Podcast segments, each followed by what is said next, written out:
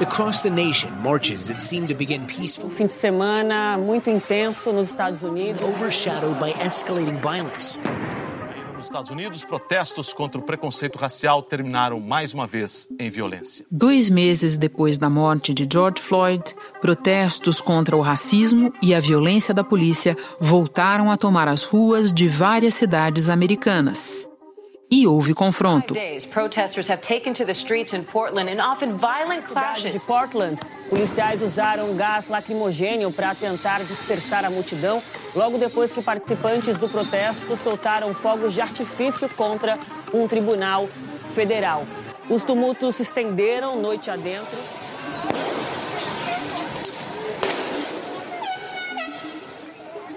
In Austin, Texas, a protest and then gunfire. Já na cidade de Austin, no Texas, um homem foi morto a tiros em meio a um protesto do movimento Black Lives Matter. A vítima carregava uma arma quando se aproximou de um carro. De dentro do veículo, o motorista disparou vários tiros contra o homem. Ele foi preso no local do crime. No Colorado, uma caminhonete avançou contra a multidão que protestava e feriu uma pessoa. Em Seattle, policiais e manifestantes entraram em confronto. Mais de 45 manifestantes foram presos na pauta desses atos, apoio aos manifestantes de Portland, cidade onde a tensão cresceu com a chegada da Força Armada Federal. A madrugada foi tensa em Portland, nos Estados Unidos tropas federais lançaram bombas de gás, spray de pimenta e granadas de som contra os manifestantes, que jogaram de volta fogos de artifício e escalaram a cerca em volta de um tribunal.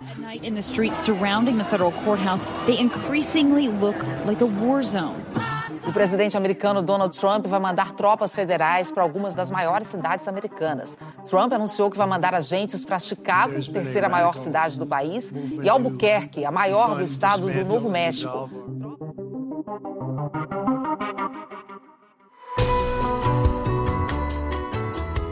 Da redação do G1, eu sou Renata Loprete e o assunto hoje é a segunda onda de protestos nos Estados Unidos.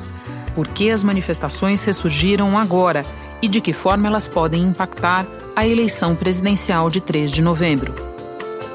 Neste episódio, dois entrevistados que falam conosco diretamente dos Estados Unidos.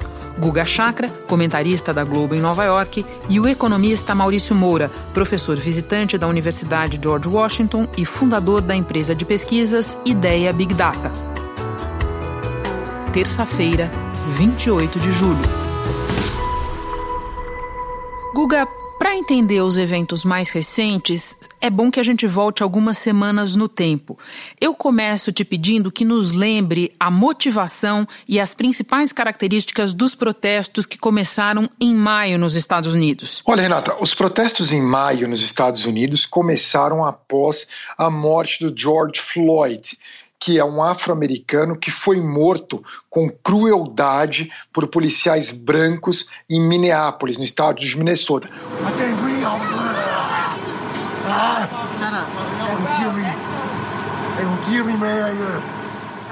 O policial esganou o pescoço dele com o joelho, e aquilo gerou uma grande comoção nos Estados Unidos, e a partir dali, manifestações em quase todas as grandes cidades, mas também cidades menores, acabaram se espalhando pelos Estados Unidos para condenar tanto a violência policial como o racismo como um todo dentro dos Estados Unidos. Foram manifestações quase que inteiramente pacíficas, embora tiveram alguns momentos mais violentos, mas posteriormente elas foram marcadas por terem sido pacíficas é, e que conseguiram atrair um apoio grande da população de todos os Estados Unidos, Renata. Guga, e uma cidade presente tanto nos primeiros protestos quanto agora é Portland, no estado de Oregon. Você pode nos explicar por quê? Ali em Portland continuaram os protestos, até houve um movimento numa zona é, antipolicial na cidade, quer dizer, as manifestações prosseguiram bastante em Portland.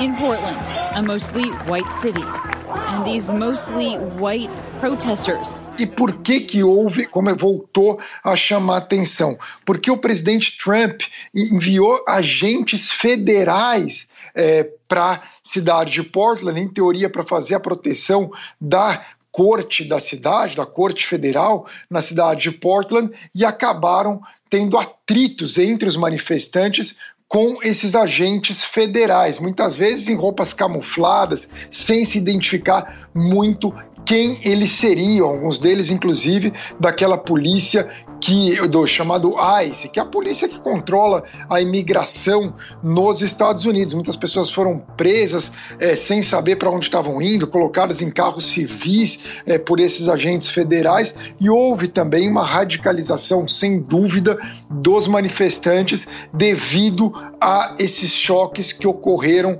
ali em Portland. Quer dizer, não foi um choque entre a polícia de Portland com os manifestantes, sim desses agentes federais enviados pelo Trump com os manifestantes. Só lembrando a data, Guga, os agentes federais chegaram a Portland em 4 de julho. Mas eu quero insistir um pouco nesse ponto com você e te perguntar se existe alguma coisa na demografia da cidade ou na filiação partidária dos governantes que ajude a explicar o fato de ter sido essa cidade em que as manifestações nem mesmo pararam, como você está explicando. Elas começaram em maio e desde então variaram um pouco de quantidade de público, de nível de confronto, mas continuaram até aqui, diferentemente do que aconteceu em outros lugares, certo? Por quê? Olha, Renata, é uma cidade governada por de democrata, assim como o estado de Oregon é governada por democrata, mas isso por si só não explica. Quase todas as grandes cidades dos Estados Unidos, para não dizer todas as grandes cidades americanas, são governados por prefeitos democratas. Quer dizer, isso por si só não explica. O prefeito de Portland foi cobrado pelos manifestantes de não ter se posicionado antes, mas aí ele subiu no palco para falar e disse que está enfurecido com o fato de o presidente Donald Trump mandar esses agentes federais para Portland. A governadora do estado, do Oregon, também se posicionou ontem, dizendo que isso não parece uma democracia, que parece uma ditadura, porque, segundo ela, carros não identificados de policiais federais estão prendendo gente sem ao menos dizer o porquê. A questão da demografia de Portland chama atenção, porque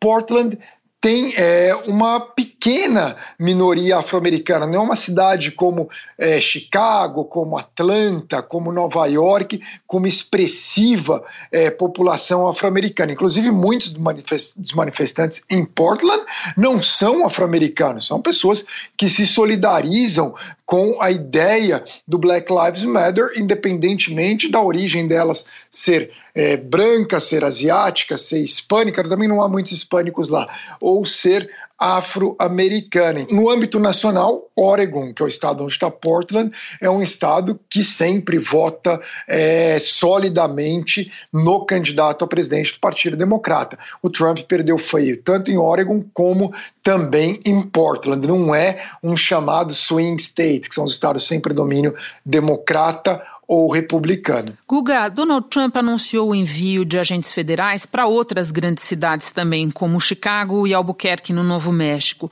Qual é a justificativa formal do presidente e como as autoridades locais recebem esses anúncios? Olha, são contrárias ao envio de agentes federais. Dizem que não precisa e que, ao contrário, pode até é, acirrar os ânimos nessa cidade. Trump disse que quer mandar mais tropas para uma série de cidades como Chicago, Nova York, Detroit, Filadélfia e Baltimore, todas comandadas pelo partido de oposição. Novo México também é um estado governado é, por democrata, e ali já é mais um swing state, e Illinois também, é onde está Chicago, é um estado governado por democrata, isso daí no âmbito estadual, assim, claro, Albuquerque e Chicago são cidades com prefeitos democratas. Olha, Renata, de uma certa forma, o Trump parece que quer que os ânimos, os ânimos fiquem acirrados e que haja uma maior instabilidade nessas cidades para argumentar que lugares governados por democratas seriam mais instáveis e que, se o Joe Biden for eleito presidente dos Estados Unidos, há um risco de todos os Estados Unidos ficarem com o que o Trump descreve como sendo é, os, as cidades é, que são governadas por democratas. Quer dizer, parece que é uma estratégia de propósito do Trump para dizer que ele é o presidente da lei e da ordem. Ele parece que quer transformar os Estados Unidos de hoje no que era de 68. Agora, é complicado para o Trump fazer uma comparação com 68, porque em 68, quando Nixon se candidatou como candidato da lei e da ordem, o Nixon era da oposição. It is time for an honest look at the problem of order in the United States. Who is the one man who has the experience and the qualifications to lead America in these troubled, dangerous times? Nixon's the one. Agora, é, o Trump é da situação. E foi da forma, dessa forma que o Biden respondeu ao Trump, falando: olha, se os Estados Unidos vão ficar assim com, comigo, presidente, eu não sei, mas já são assim com o Trump presidente. Guga, te perguntei da reação das autoridades. Agora te pergunto da reação da população a essas cenas, o que nos traz de volta para as manifestações deste fim de semana. Como tem sido a reação da população? Olha, a população como um todo, assim, não, não gosta que as manifestações se tornem violentas. Então, nesse sentido, há críticas quando há vandalismo dentro da manifestação. Se as manifestações são pacíficas, aí estas contam com um apoio muito grande da população. Ao mesmo tempo, nessas cidades, a população sabe que os agentes federais que lá estão estão acerrando os ânimos. Eles estão causando mais instabilidade do que se não estivessem, se o trabalho fosse feito pela polícia, até porque a situação já estava muito mais calma em quase todas as partes dos Estados Unidos. Piorou com o envio desses agentes federais de uma certa forma ali em Portland. Os protestos contra a desigualdade racial e a brutalidade policial já duram quase dois meses e cresceram depois que o presidente Donald Trump enviou os agentes federais no início de julho, sem consultar as autoridades locais. Prefeito e governadora defendem que, em vez de acalmar os protestos por lá, a presença desses agentes federais enviados por Trump é que está deixando a situação violenta, porque eles estão usando violência contra manifestantes pacíficos que protestam exatamente contra a violência policial. Então, também há uma condenação nesse sentido. E, claro, também entra naquela divisão dos Estados Unidos, onde há uma polarização muito grande. Quem é opositor ao Trump vai se posicionar contra qualquer medida do presidente americano e contra quem estiver é, em oposição ao Trump e quem defende o presidente americano de uma forma entusiasmada vai seguir defendendo as ações do presidente, especialmente nessas questões. A única coisa que não há que, que as críticas, inclusive de trumpistas ao Trump, é na condução da pandemia, mas nessa questão a base trumpista fica sólida com ele. Guga, desde os protestos de maio até aqui existe uma demanda de boa parte dos protestos por tirar o dinheiro da polícia, o slogan Defund the Police. Isso já apareceu, inclusive, numa propaganda eleitoral do Trump. Recentemente, numa entrevista à Fox News, ele tentou atribuir a defesa dessa ideia para Joe Biden. Foi contestado pelo próprio entrevistador, porque o Joe Biden saiu correndo dessa ideia, deixou claro desde o início que não é a favor disso. Você cobre eleições nos Estados Unidos há bastante tempo. Explica para nós por que essa ideia, que é uma demanda de parte dos manifestantes é tóxica do ponto de vista eleitoral? Por que, que os candidatos, por que, que os democratas eh, não querem estar associados a isso, pelo menos os que estão na campanha do Biden? E por que, que o Trump quer grudar essa ideia nos adversários? Você tirar dinheiro é, da polícia, do financiamento da polícia, não é tirar todo o dinheiro, mas é basicamente você mudar a forma como a polícia atua. Você não tiraria da parte da polícia combater o crime, mas, por exemplo, eles avaliam que em vez de dar dinheiro para a polícia, polícia é, lidar com o problema dos sem-tetos, você pode direcionar esse dinheiro para assistentes sociais. Portanto, você tira fundos da polícia para direcionar para outras áreas. Então, é mais ou menos essa a ideia de quem defende, porque eles avaliam que a polícia não deva exercer essas funções e que isso acaba gerando ainda mais instabilidade. Mas é algo complicado para a maior parte da população entender e eles acabam achando que é para tirar o dinheiro, inclusive, do combate à criminalidade, o que se torna muito tóxico. O Trump quer dizer que todos os democratas defendem essa ideia. Seattle's pledge to defund its police department by 50%. Joe Biden said he's absolutely on board with defunding the police. I'm Donald J. Trump, and I approve this message. Como você colocou, isso não é verdade. Joe Biden nunca defendeu essa proposta. O Joe Biden era uma ala é, mais centrista de, dentro do Partido Democrata. O Trump tentou falar isso na entrevista da Fox News, mas o entrevistador, que é o Chris Wallace, que é um, um, excelente jornalista, acabou é, desmentindo o presidente americano. It was always bad, but now it's gotten totally out of control, and it's really because they want to defund the police, and Biden wants to fund, defund the police. Sir, he does not. Mas o complicado é que em outros programas da Fox News posteriormente, eles acabam mais uma vez repetindo o que o Trump disse. Aparentemente não conta com o apoio da maioria da população americana e talvez não fosse eleitoralmente bom para o Biden, ainda que possa haver argumentos que, em termos de segurança, seja algo positivo. Mas o fato é que o Biden não defende, o Biden não tem, não está defendendo retirada de fundos para a polícia. Mas o Trump segue insistindo é, com essa mentira, literalmente, que ele fala sobre o Biden. Guga, muito obrigada por todas as informações, por nos explicar quem é quem nesse xadrez. Bom trabalho para você aí. Obrigado, Renata. Conte sempre comigo. Hora de falar com Maurício Moura.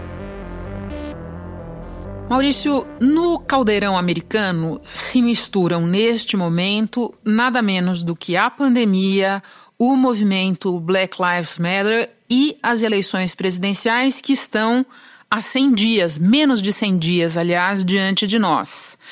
Como é que esse mix explosivo ajuda a explicar a resposta do Trump às manifestações? Bom, eu acho que a, a campanha do Trump ela tem um caminho assim que está bem claro, né? É, é radicalizar para poder garantir a base de eleitores que sempre foi a base de apoio central à, à gestão é, do Trump na Casa Branca, né?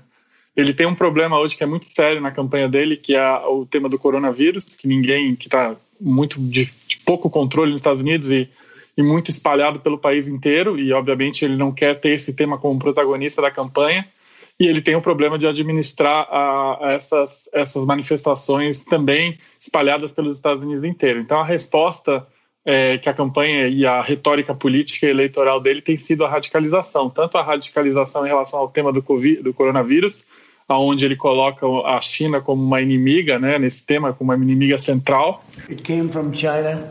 It should have never been allowed to get out. They could have stopped it. They could have stopped it easily. They chose not to é, que, tem um, que tem uma ressonância muito grande nos estados-chave, principalmente no meio oeste, Ohio, Wisconsin, Michigan, Pensilvânia. É, e do lado da, das manifestações, ele, ele, ele põe uma ênfase muito forte na questão da lei e da ordem. This bloodshed must end, this bloodshed will end.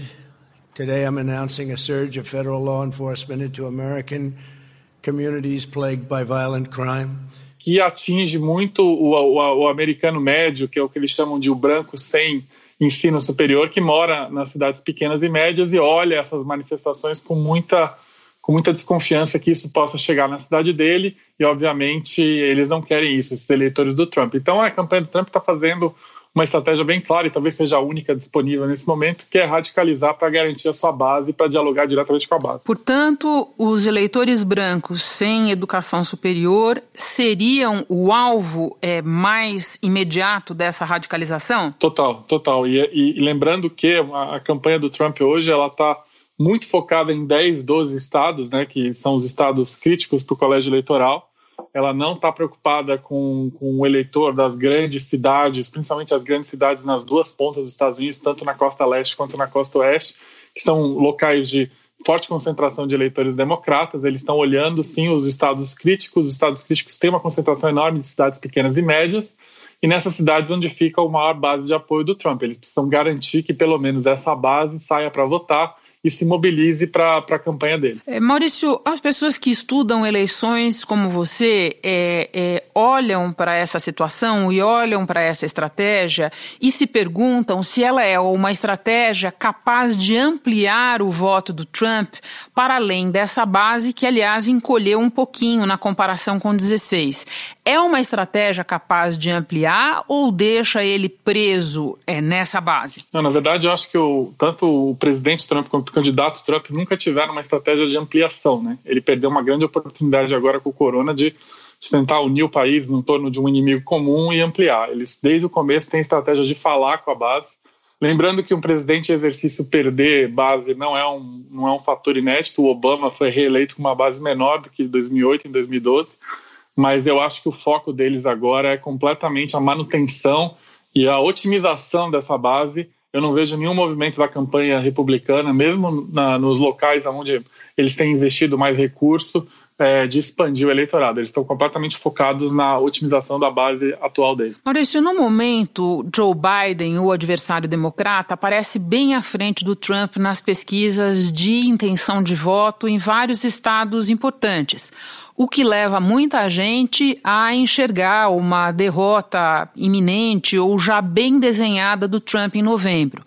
Você, eu sei, acha que o jogo está muito mais aberto do que isso. Pode nos explicar por quê? É, eu acho que tem um otimismo muito grande, aí, principalmente por parte da, da mídia internacional, em relação à campanha do Biden.